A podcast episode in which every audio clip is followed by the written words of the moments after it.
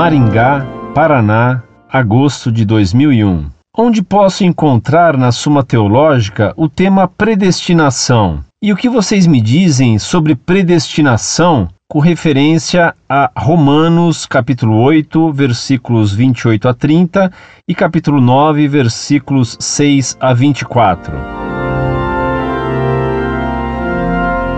Prezado Salve Maria. O tema da predestinação dos eleitos pode ser encontrado na Suma Teológica de São Tomás de Aquino. Primeira parte, questão 23, artigos 1, 2, 7 e 8. Primeira parte da segunda parte, questão 117, artigo 5.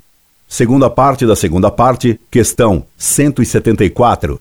Terceira parte, questão 24, artigos 1 e 3.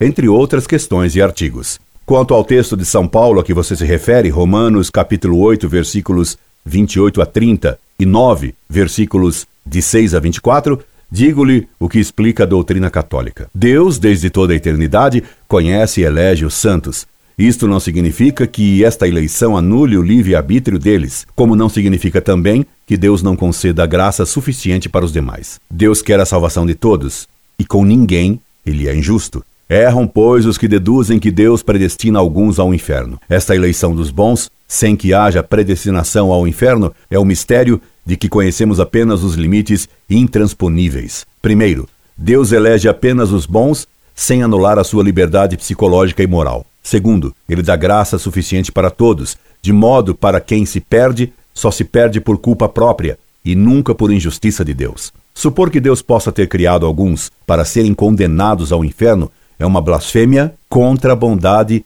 e a justiça de Deus nosso Senhor. O mais permanece para nós mistério. E quem és tu, ó homem, para replicares a Deus? Porventura o vaso de barro diz a quem o faz: Por que me fizestes assim? Romanos capítulo 9, versículo 20. Recomendo-lhe que, ao invés de se preocupar com tais mistérios de eleição, você estude a misericórdia de Deus e, principalmente, que procure ter confiança em Deus pela devoção maior a Nossa Senhora. Leia os livros de São Luís de Montfort e os de Santo Afonso de Ligori sobre a oração como meio de salvação.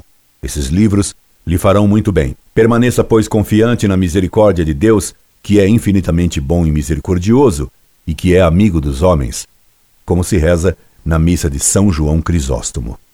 In cordi Jesu semper, Orlando Fedeli.